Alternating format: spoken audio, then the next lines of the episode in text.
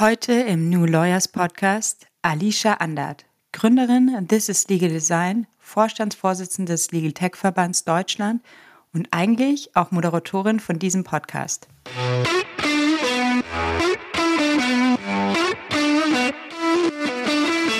Ich glaube sogar, dass die Option zu gründen in den meisten Köpfen gar nicht existiert. Also, dass man das überhaupt in Erwägung zieht, das ist bei den allermeisten Juristinnen und Juristen, glaube ich, gar nicht der Fall. Vielleicht, weil man Gründungen immer nur gesellschaftsrechtlich oder steuerrechtlich oder arbeitsrechtlich begleitet aus juristischer Perspektive und weil natürlich auch viele Wege so vorgegeben sind.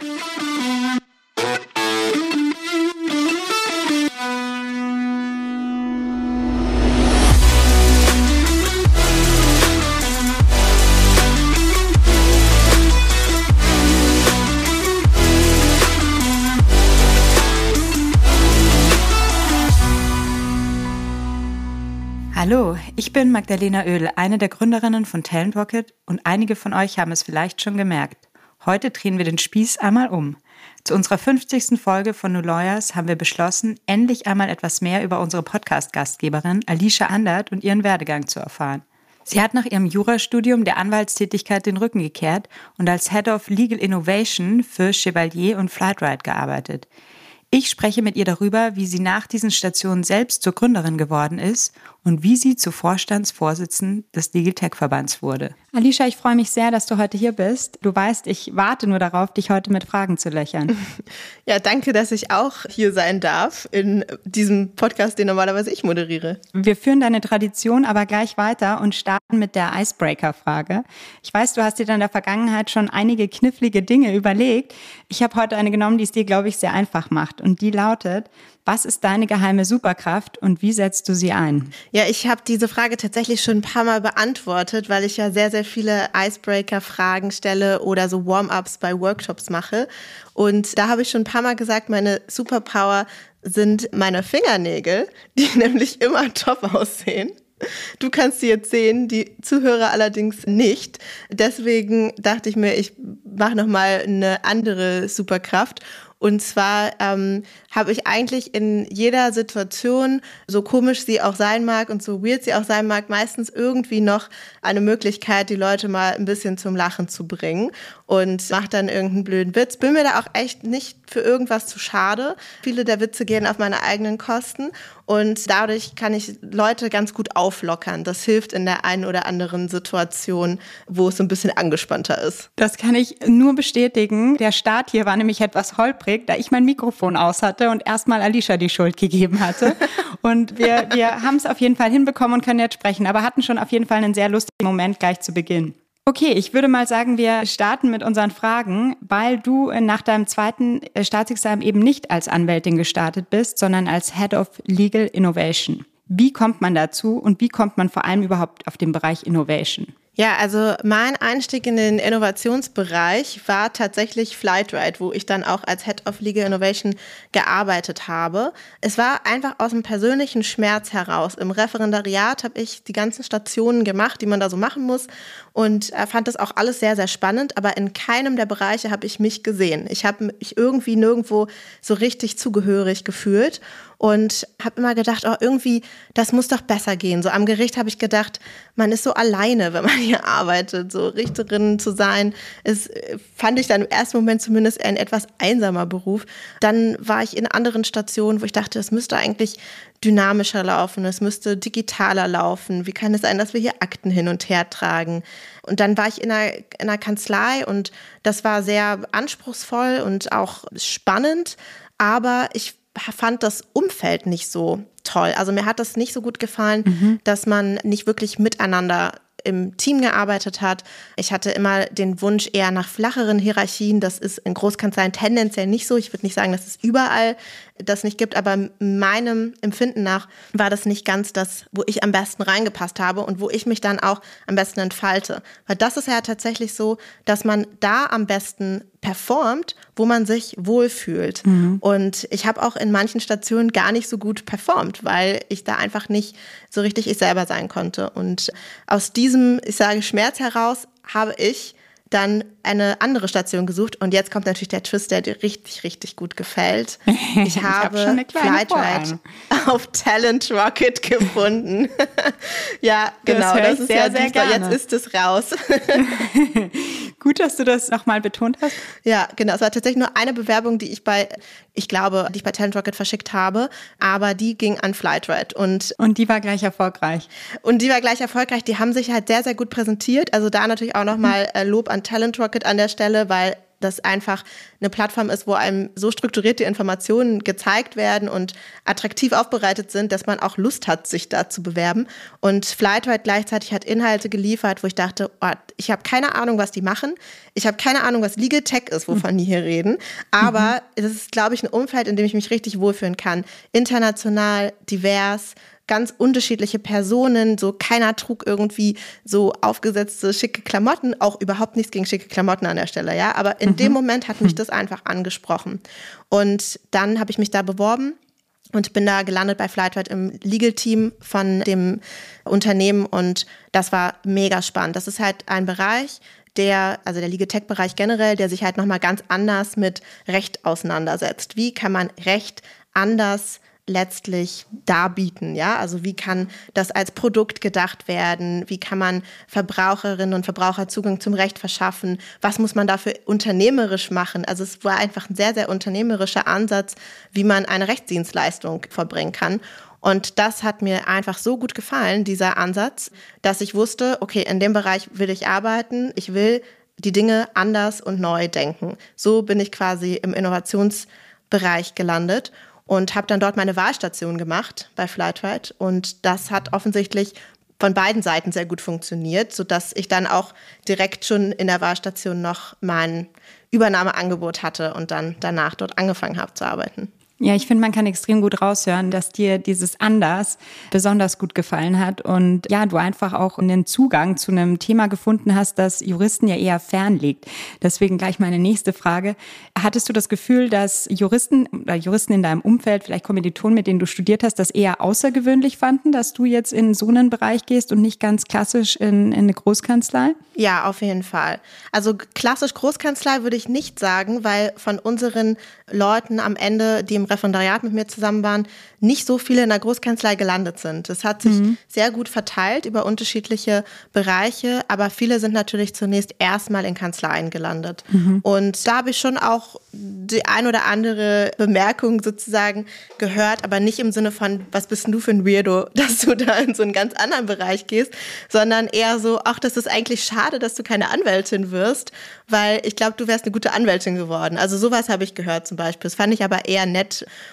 und so richtig überrascht hat es, glaube ich, gar keinen, weil ich schon immer irgendwie ein bisschen anders getickt habe und die halt irgendwie wussten, keine Ahnung, was Alicia machen wird, aber so ganz normal wird es vielleicht nicht. ja, ich kenne das ganz gut aus meiner Talent Rocket Gründung. Da war es tatsächlich auch so, dass ich nach meinem ersten Staatsexamen mich dann relativ schnell entschieden habe, das mit Yassin zusammen ausprobieren zu wollen. Ich war damals auch promotionsbegleitend in der Medienrechtskanzlei und da war es ganz spannend zu sehen, dass viele dieses Thema gründen, das war ist ja also auch schon ein bisschen länger her, es war damals noch sehr fern und viele Juristen, mhm. so war zumindest meine Erfahrung, hatten da fast eher ein bisschen Angst vor und hatten gesagt, ja, willst du jetzt wirklich dein Studium wegschmeißen? Jetzt hast du dein Examen bestanden und kannst promovieren. Du kannst doch jetzt nicht gründen. Das, da werden doch, die meisten Startups werden doch sowieso nichts. Willst du das Risiko wirklich auf dich mhm. nehmen? Habe schon gemerkt, dass die Risikoaffinität bei den Juristen vielleicht nicht so groß ist wie, wie in anderen Bereichen. Ist das eine Erfahrung, die du teilen kannst? Oder?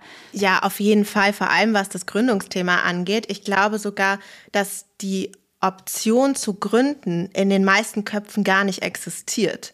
Also, dass man das überhaupt in Erwägung zieht, das ist bei den allermeisten Juristinnen und Juristen, glaube ich, gar nicht der Fall.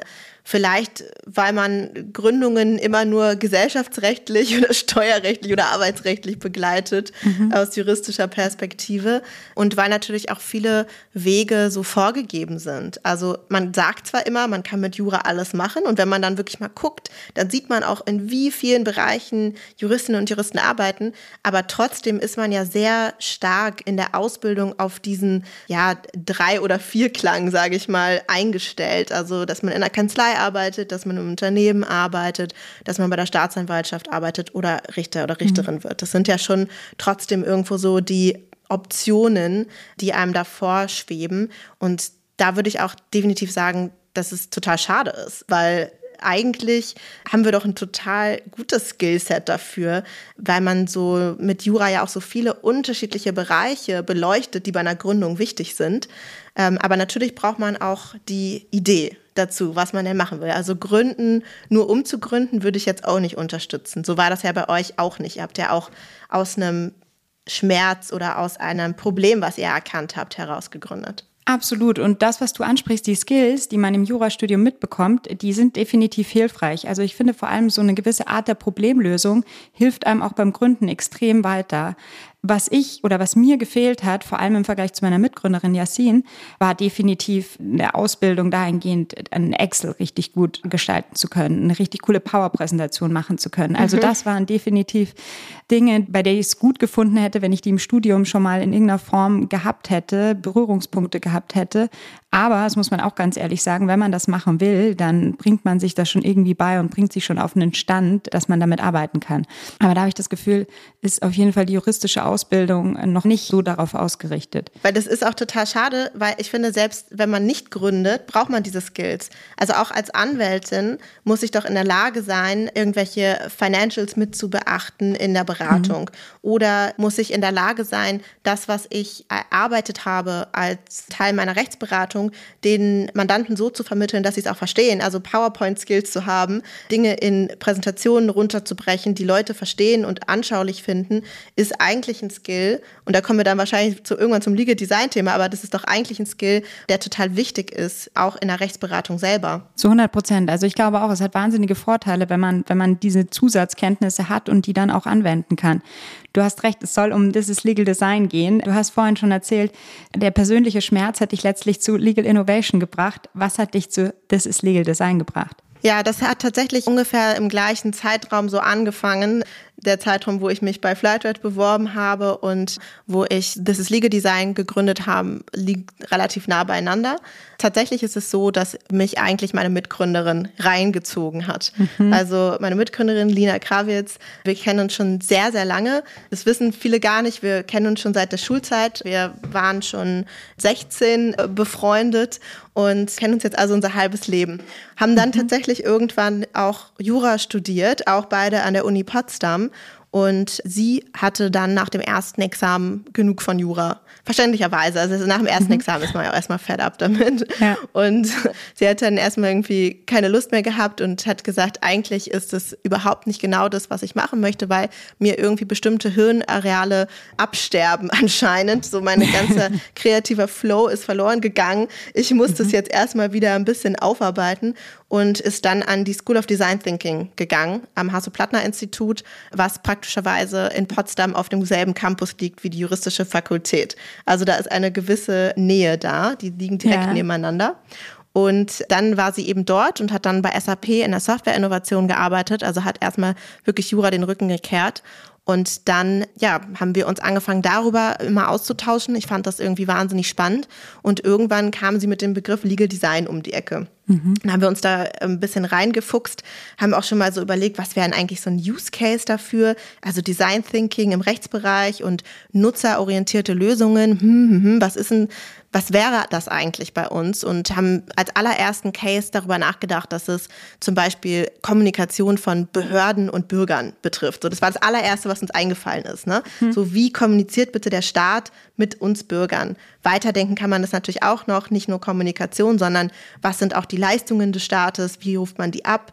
Heute haben wir ja so tolle Sachen wie das Online-Zugangsgesetz, was uns jetzt also dazu zwingen soll, dass alles, diese ganzen Serviceleistungen digital zugänglich sein sollen. Aber das heißt, dass da eigentlich momentan noch ein Riesenbereich ist, wo noch nicht viel passiert ist zwischen Bürger mhm und Staat. Also dieser ganze Teil, immer wenn man mit dem Staat, dem Staat zu tun hat, dann ist das irgendwie ein Pain. Mhm. Und das war das allererste, was uns eingefallen ist. Und in diesem Bereich gibt es tatsächlich aus den USA schon so ein paar Beispiele. Da wurde in Stanford das Legal Design Lab gegründet, wo Margaret Hagan tätig ist. Die hat das gegründet. Die ist so eine Godmother of Legal Design, kann man so sagen, mhm. äh, seit einigen Jahren. Und das sind immer so Fälle zwischen Bürger und Staat. So hat es eigentlich angefangen. Und wir haben dann gedacht, hm, eigentlich ist es noch viel breiter. Es müsste man noch viel, viel größer denken, weil die Idee, dass man Prozesse, dass man Kommunikation, dass man Lösungen nutzerzentriert denkt. Das ist doch für den Rechtsbereich total relevant.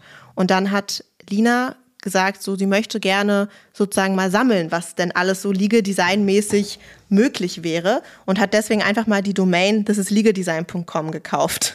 Und es war eigentlich ursprünglich gedacht als so eine Art Blog, den sie da so führt, wo sie Ligedesign-Beispiele äh, sammelt und ja. es kam etwas anders. Ja. Und irgendwie kamen wir dann noch mit unserem dritten Mitgründer zusammen, Joaquin, der ebenfalls auch diese Kombination Anwalt und Design Thinking hatte.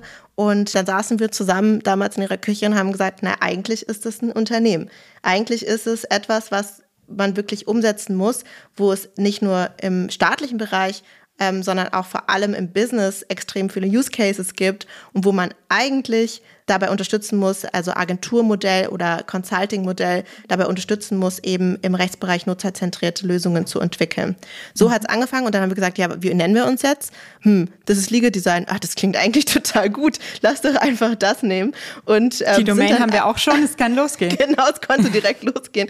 Und das haben wir dann so gesammelt. Erstmal, wir nennen uns mittlerweile, also intern nennen wir uns eigentlich immer TILT, also die Abkürzung, das ist Legal Design. Ähm, okay. Das ist für uns äh, leichter.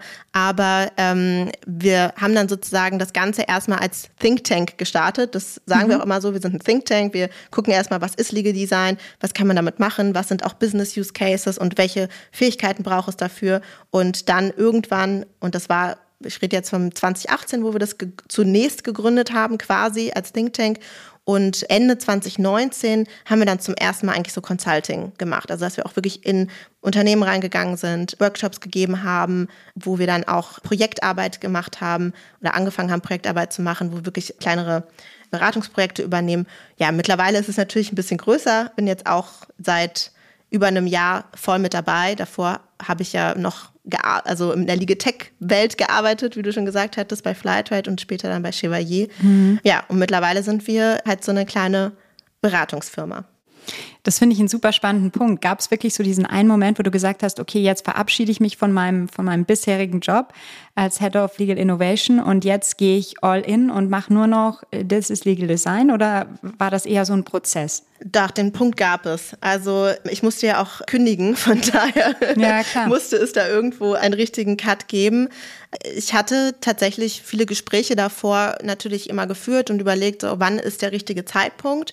Mir war immer klar, ich will irgendwann all in gehen, weil wenn du das nicht gemacht hast, dann bereust du das auch dein Leben lang. Ne? Also wenn du wirklich nicht einmal es komplett versucht hast, kann ich ein ganz eigenes Business führen und davon leben und vielleicht noch andere daran sozusagen beteiligen lassen. Mhm. Das war also für mich total klar, ich will es machen, aber der Zeitpunkt war in der Tat noch nicht so festgelegt. Ich habe dann mhm.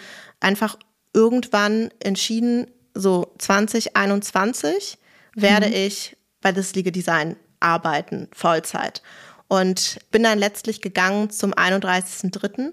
Ursprünglich war es tatsächlich noch so, ich wollte wirklich zum 1., also Januar 2021, habe ich auch Lina versprochen, ich komme dann, ich bin dann voll da. Als guter Jahresvorsatz. Genau, weil Lina tatsächlich von Anfang an das, ne, also sie hat ein Jahr länger mindestens schon äh, Vollzeit gemacht. Also von mhm. Beginn, wo wir da waren, hat sie schon darauf voll gearbeitet und hat aber parallel dazu auch noch andere Jobs teilweise gemacht, als Beraterin, als Innovationsberaterin, als Freelancer und hat dann eben das ja jetzt nicht ganz alleine, aber fast alleine gemacht und dann war irgendwie klar, so ich muss jetzt irgendwann mal auch wirklich all in gehen und ähm, dann habe ich meinem Arbeitgeber dann noch drei Monate länger quasi gegeben, weil wir auch noch einen Nachfolger für mich gesucht haben und ich den dann noch eingearbeitet habe und dann auch guten Gewissens gehen konnte, weil ich will ja auch niemanden irgendwie hängen lassen.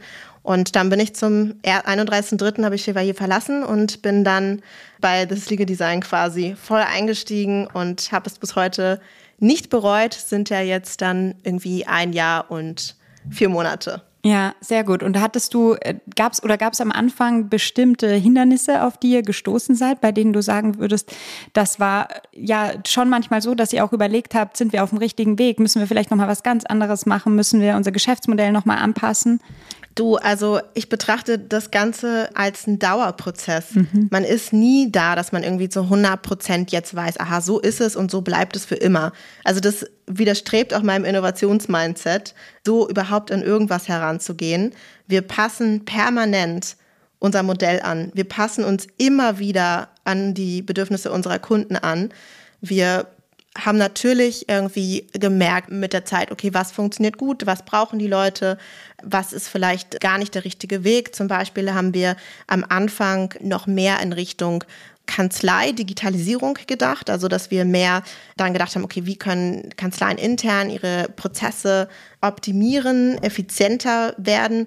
Und das ist zwar natürlich auch ein großes Thema, aber es ist nicht ganz so riesig gewesen, wie wir uns das vorgestellt hatten wiederum in den Rechtsabteilungen ist es ein total großes, wichtiges Thema. Da ist es mhm. super wichtig. Die wollen alle unbedingt effizienter werden, weil die natürlich auch kein Incentive haben, für die Sachen länger zu brauchen. Da muss man sagen, ja. weil Kanzleien ist natürlich das Abrechnungsmodell die Billable Hour. Und das steht einem hier und da mal im Weg, wenn es um Innovation geht. Das ist etwas, das haben wir zum Beispiel am Anfang noch ein bisschen anders eingeschätzt. Mhm. Mittlerweile sind wir da realistischer. Das heißt nicht, dass man da nichts machen kann und dass das überall gilt, aber das ist einfach ein reales Hindernis, wo man sich dran anpassen muss. Oder auch, wo kommt das Geld her? So, wer zahlt eigentlich in, in einem Unternehmen oder einer Kanzlei wofür? An welchen Topf muss man ran? Wen muss man überzeugen? Wie überzeugt man die einzelnen Stakeholder von, von seiner Leistung?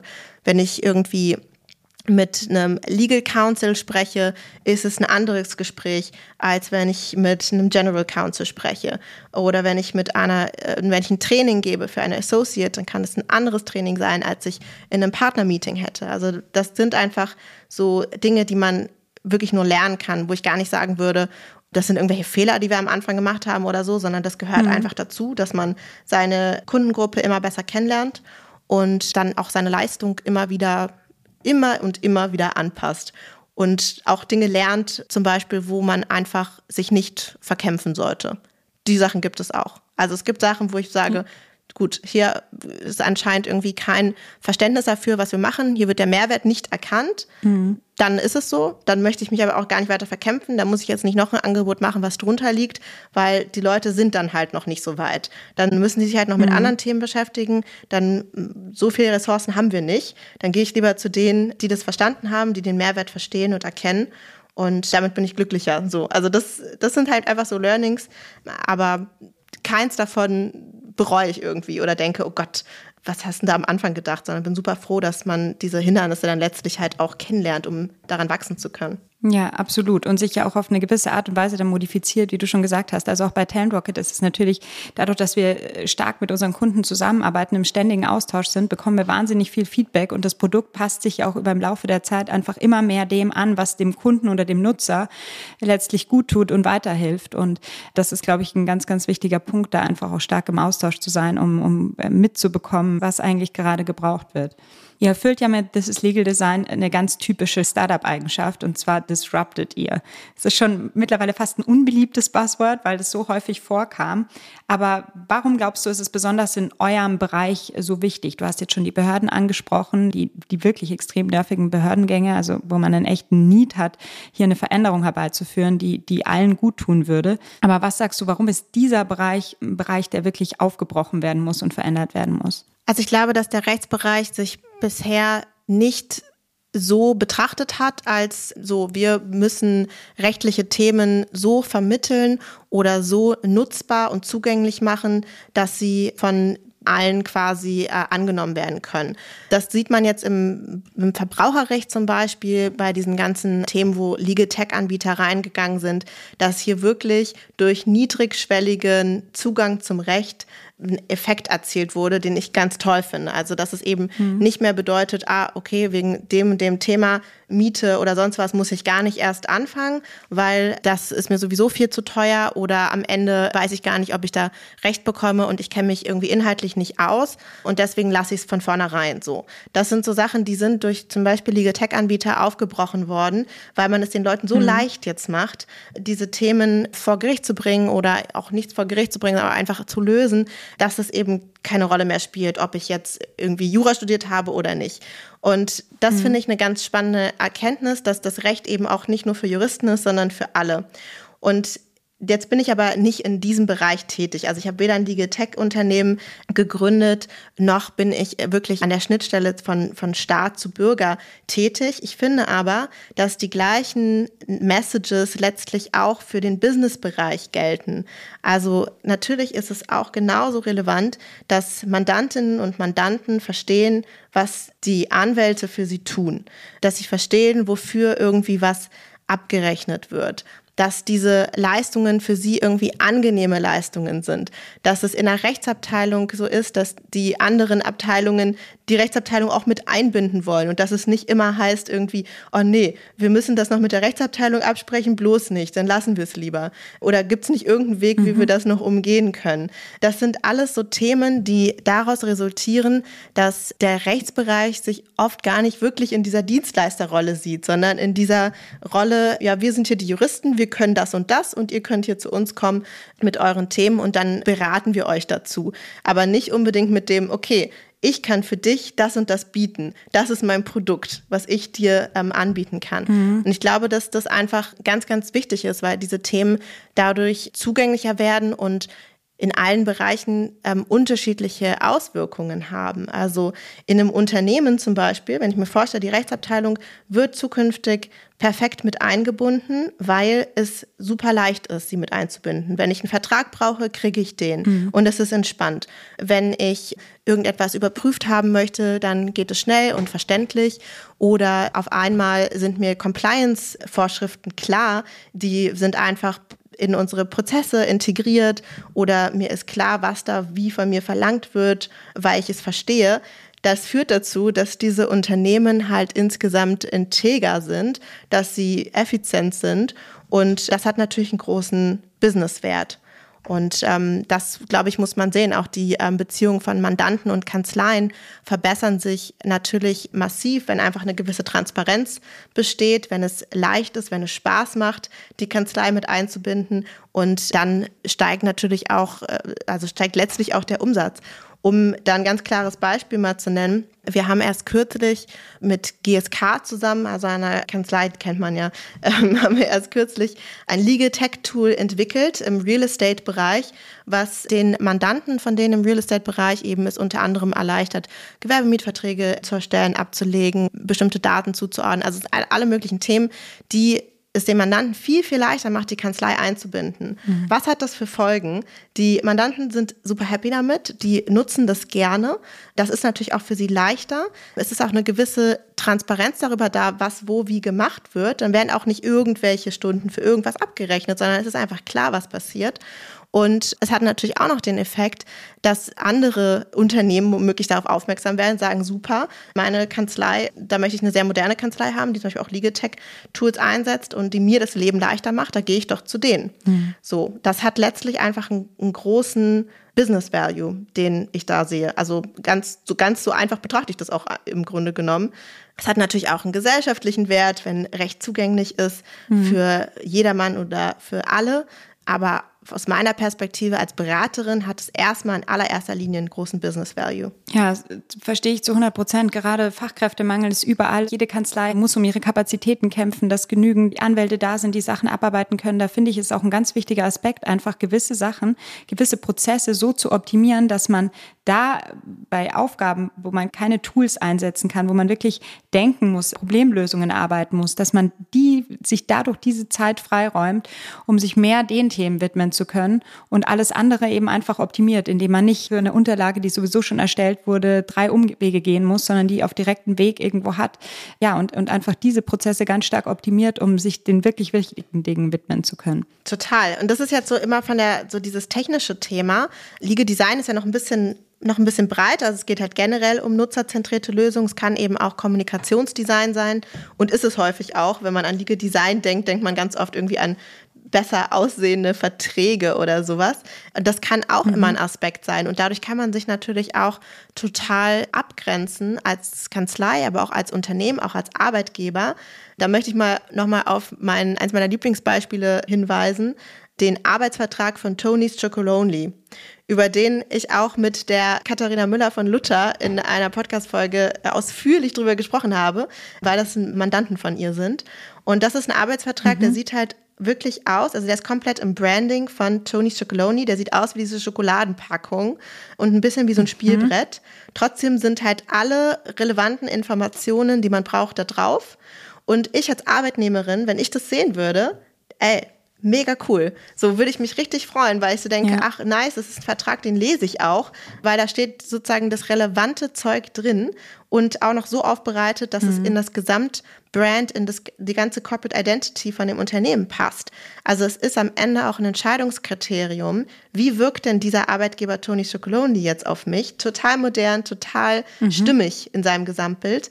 Und das ist etwas, wo ich denke, gerade moderne Firmen können es sich doch eigentlich nicht leisten, dass immer, wenn es um Recht geht, immer wenn Jura ins Spiel kommt, man so denkt, oh nee, habe ich überhaupt keine Lust zu lesen, ja. ist überhaupt nicht cool. Und das ist auch egal, an welches Unternehmen du denkst, die haben fast alle Privacy Policies, also die Datenschutzerklärungen, die fürchterlich aussehen, wo man sich null durchnavigieren kann, die eigentlich letztlich nur für Haftungsfälle geschrieben werden. Und das ist doch eigentlich zu wenig. Das muss sich doch das Recht auch einbinden in den Rest vom Unternehmen.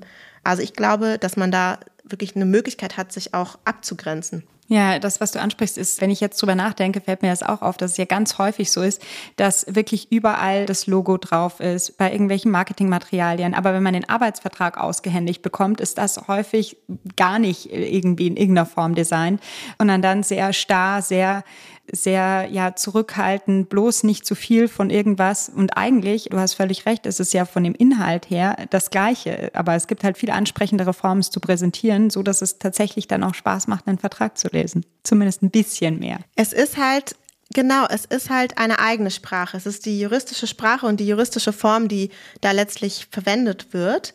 Aber die ist nicht geeignet dafür, um sie nach außen zu tragen, um sie auch Leuten zu zeigen und für Leute nutzbar zu machen, die das halt nicht als eigenen Code studiert haben.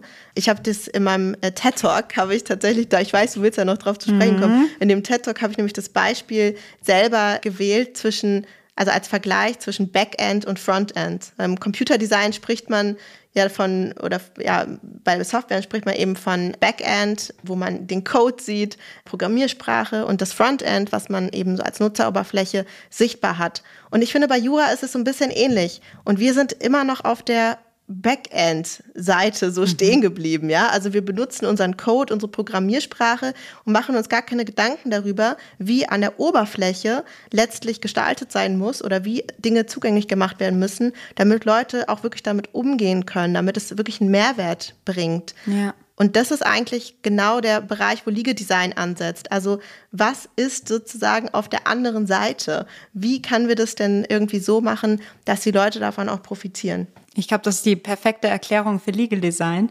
und macht das sicher noch mal wesentlich verständlicher. Der TED Talk wurde gerade kurz erwähnt. Den hatte ich ja auch in meinem Intro schon angesprochen. Das ist ja so ungefähr für viele Gründer, glaube ich, eine der Dinge, die sie auf ihrer Bucketliste auch gerne abhaken würden. Wie kommt man zu einem TED Talk und vor allem auch ganz spannend, wie hast du dich darauf vorbereitet? Ja, ich weiß nicht, ob ich jetzt allgemeingültige Hinweise geben kann, wie man zu einem TED Talk kommt. Aber bei mir war es so, dass die Uni Potsdam, wo ich studiert habe, hatte sich auf eine TEDx-Lizenz beworben, also ein Team von Studierenden, die das umgesetzt haben. Ich glaube, das können sogar alle Universitäten machen. Also man mhm. kann sich auf so eine TEDx-Lizenz eben bewerben. Das ist dann unabhängig organisiert und sozusagen nicht von TED selber, aber mit dem Brand, wie so ein Franchise-Modell so ein bisschen. Mhm. Und macht es aber nicht minder cool. Es gibt so, so viele tolle TEDx-Events und Speaker. Und die sind damals dann auf mich zugekommen. Ich kannte eine tatsächlich aus der Gruppe aus der School of Design Thinking und die hat mich dann eben angesprochen und meinte irgendwie, weil ich war auch die einzige Juristin damals im, im Design Thinking und mhm. die meinte dann irgendwie so, du hast da irgendwelche Sachen und ich glaube, das, was du machst, passt eigentlich sehr gut zu unserem Thema. Das Thema lautete Inside Out war sehr breit gestellt und mhm. ähm, dann haben, hat sie halt gesagt, irgendwie glaube ich, du machst doch auch sowas, so, so wie der juristische Teil, wie kommt es nach außen, wie kann man das nach außen tragen und so, hast du Lust dazu zu sprechen? Und zu einem TED-Talk sagt man natürlich nicht Nein, Magdalena, das ja. ist ja klar. Das ist klar. Auch wenn man da so ein bisschen aufgeregt ist und ich habe dann letztlich natürlich die Gelegenheit genutzt, um über Liegedesign zu sprechen ja. und das einfach mal nochmal runtergebrochen zu erklären, weniger in so einem Business-Kontext, wo ich normalerweise tätig bin, sondern eher so allgemein, was ist der Gedanke dahinter. Und ja, wie habe ich mich darauf vorbereitet? Auch eine lustige Geschichte. Mhm. Der TED Talk sollte eigentlich im März 2020 stattfinden. Ich glaube 17. März 2020. Und da kann man sich noch ganz gut erinnern. Okay, das ist äh, nicht so ein gutes Datum.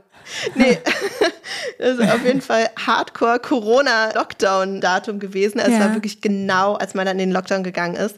Und dementsprechend wurde es dann verschoben letztendlich auf August letzten Jahres, also August 2021. Das heißt, mein TED Talk war schon ein bisschen älter, als ich dann mich wieder darauf vorbereiten sollte. Und ich hatte den halt irgendwann schon mal komplett auswendig gelernt. Aber nicht minder aktuell. Ja, zum Glück war es so. Also ich habe echt Panik gehabt kurz vorher und dachte, oh Gott, wenn ich mir den jetzt zum ersten Mal wieder angucke, dann ähm, mhm. falle ich bestimmt irgendwie so vom Stuhl, weil ich alles neu schreiben muss. Aber es war zum Glück nicht so.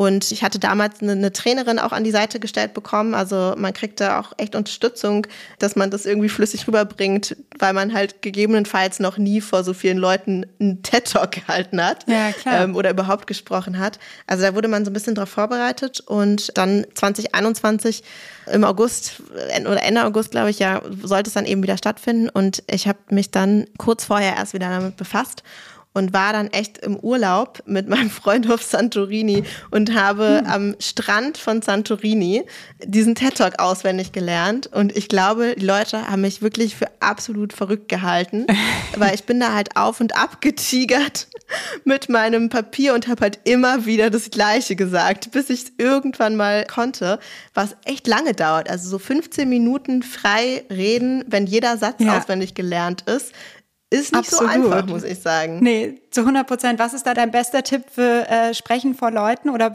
auch bei Lampenfieber? Was hat dir da geholfen in dem Moment, um das dann so cool zu machen, wie du es gemacht hast? Ich habe mal einen Tipp in einem anderen Podcast gehört und den nehme ich mir immer mit. Und zwar ist dieser, dieses Gefühl, was man unmittelbar hat, bevor man auf eine Bühne tritt oder bevor man was sagen soll, ist ja so, ein, so eine ganz unangenehme Anspannung gefühlt. Mhm. Und ich habe mal den Tipp bekommen, dieses Gefühl quasi gedanklich umzudeuten.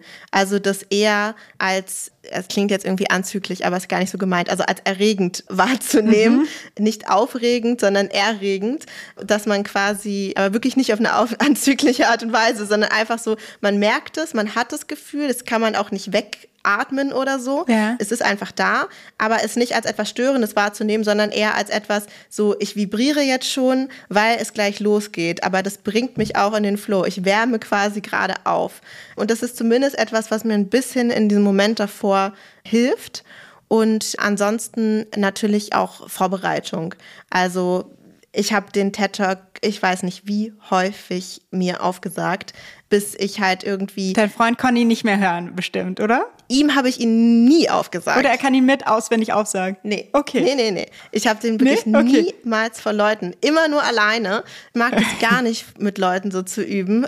Und er hat ihn tatsächlich zum ersten Mal gehört, als ich da auf der Bühne stand. Er war meine Begleitperson. Wir hatten immer noch wegen Corona ein bisschen limitierte äh, Plätze und so. Und mhm. er hat es dann zum ersten Mal gehört. Und das Lustige ist, also der Introsatz von meinem TED Talk lautet nämlich, ich bin auf einer Party und halte lässig einen Drink in der Hand, wahrscheinlich einen Moskau Mule. Es nähert sich ein gut aussehender junger Mann und wir fangen an, uns zu unterhalten. Das ist nämlich das Intro von meinem TED Talk. Und er hat dann erstmal danach mich angeguckt und meinte, aber das möchte ich aber nicht. Was soll das? Ja. Wie gut. Wir werden den auch in die Shownotes packen. Ich habe den TED Talk schon geguckt und ich war richtig begeistert. Also der ist sehr kurzweilig. Man hat danach ein ganz anderes Verständnis für Legal Design. Also wer es noch nicht getan hat, sollte sich den unbedingt anhören. Der macht auch wirklich Spaß zuzuhören. Danke für den Shoutout. Ja, sehr gerne, sehr gerne.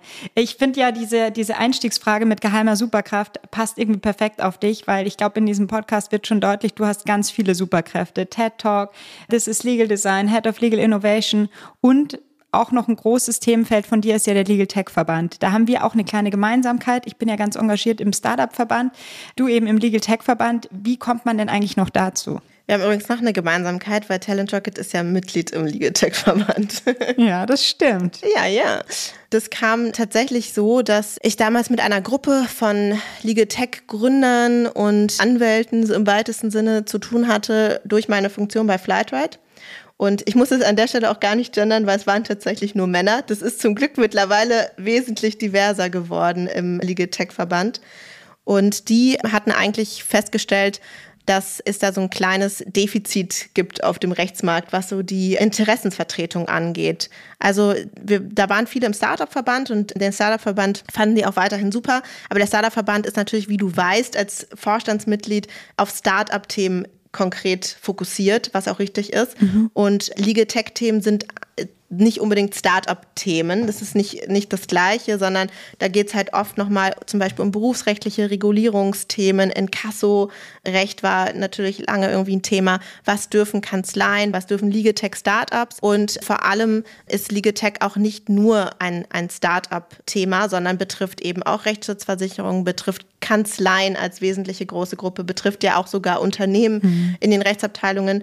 Und da hat man gesagt, hm, eigentlich ist das so ein Querschnittsthema und es gibt dafür gar keine richtige Anlaufstelle und gar keine gemeinsame Interessensvertretung für wirklich Themen, die Digitalisierung des Rechtsmarktes betreffen. Und dann ist die Idee damals entstanden, einen eigenen Verband zu gründen.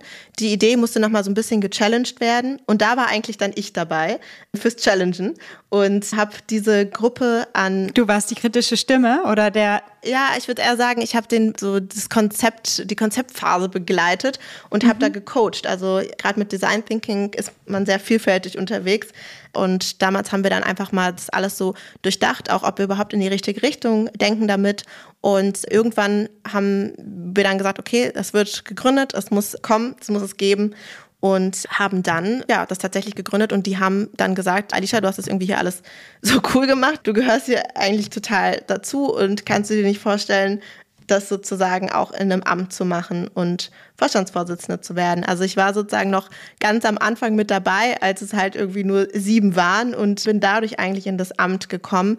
Mittlerweile ist es wesentlich größer. Wir haben das sozusagen jetzt seit knapp zwei Jahren am Laufen und mittlerweile irgendwie über 60 Mitgliedsunternehmen mhm. und wurde auch gerade mit meinem Co-Vorstandsvorsitzenden, wir sind ja zu zweit, wir haben eine Doppelspitze, Philipp Plog und ich, wurden wir gerade erst äh, wiedergewählt. Also jetzt fühle ich mich quasi erst so richtig im Amt bestätigt. Ja, herzlichen Glückwunsch. Dankeschön.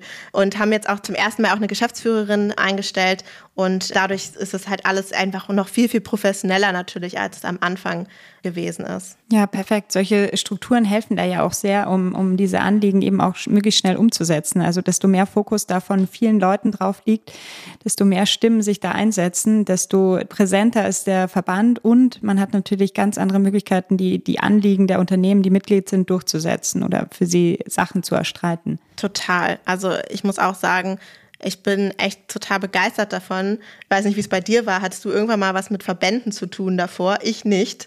Und ich bin total begeistert, wie viel man irgendwie auch erreichen kann, wenn man so eine kollektive Stimme am Ende wird. Total. Also genau auch mein Eindruck. Ich war von Verband, glaube ich, in der Vergangenheit eher abgeschreckt. Ich habe das immer so als ganz starres System gesehen. Ja, klingt unsexy. Ja, sehr. Und bin auch extrem positiv überrascht worden, als ich in den Startup-Verband kam, die da wirklich bei so vielen Themen schon auch richtig gute Ergebnisse erzielen konnten, die vielen Startups weiterhelfen und auch einfach, wie der Verband strukturiert ist. Also es ist eigentlich ein sehr, sehr cooles Startup auf eine gewisse Art und Weise, ja, genau. die gute Prozesse haben, die trotzdem schnell sind und, und ja, einfach auch dadurch gehört werden. Das ist sehr cool. Genauso sehe ich das auch. Ich sehe auch den Ligetech-Verband wie ein richtig cooles Startup und es macht mega Spaß. Das heißt aber auch, dass ich gerade eigentlich zwei Startups habe.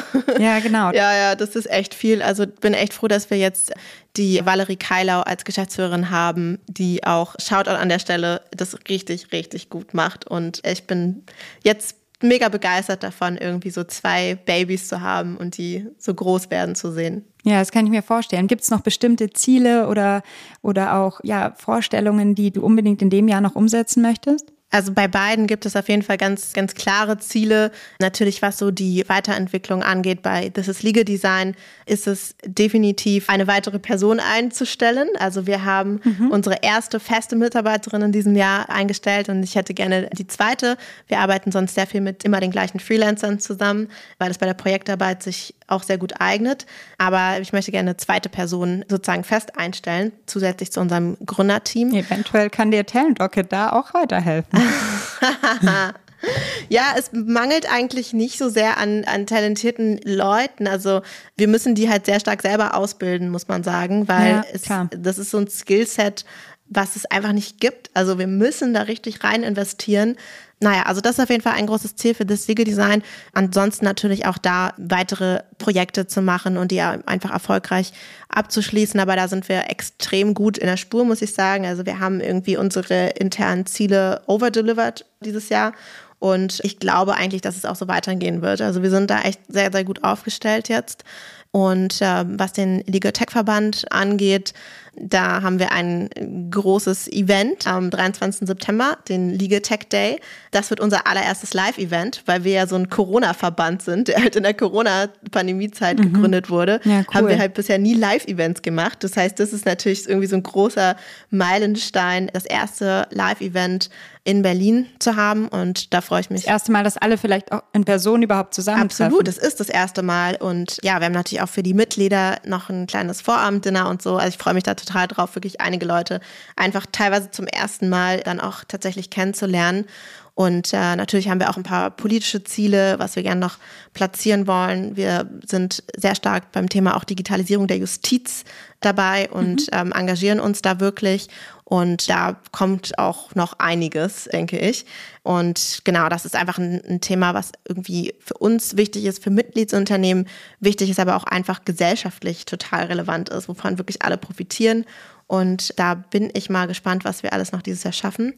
Aber ja, das wären so meine Business-Ziele quasi für dieses Jahr. Ich sehe schon, wir haben so viele Themen, konnten wir heute nur streifen oder gar nicht angesprochen. Ich glaube, wir müssen es zur Tradition machen, dass wir in regelmäßigen Abständen dich auf die andere Seite des Mikrofons holen und du immer mal wieder von den Fortschritten deiner, deines Unternehmens und auch deines Verbandes und so weiter ein bisschen berichtest, weil da sind wir, glaube ich, noch lange nicht am Ende, sind aber zeitlich leider jetzt am Ende. Und ich kann nur noch mal sagen, ich fand das sehr, sehr spannend, was du zu berichten hattest. Ich habe Legal Design auch durch das Gespräch gerade noch mal besser verstanden. Ich hoffe, es geht einigen anderen auch so. Yes. Und freue mich sehr, dass du da warst und bedanke mich ganz herzlich, dass du bereit warst, auch mal die Fragen über dich ergehen zu lassen. Vielen, vielen Dank, Magdalena. Es hat mir auch mega viel Spaß gemacht, dass ich auch mal auf der Seite sitzen durfte heute. Das war unsere kleine 50. Sonderfolge mit Alicia Andert, die den Podcast wie gewohnt weiter moderieren wird. Wenn dir der Podcast gefällt, dann hinterlass eine Bewertung auf Spotify oder Apple Podcasts.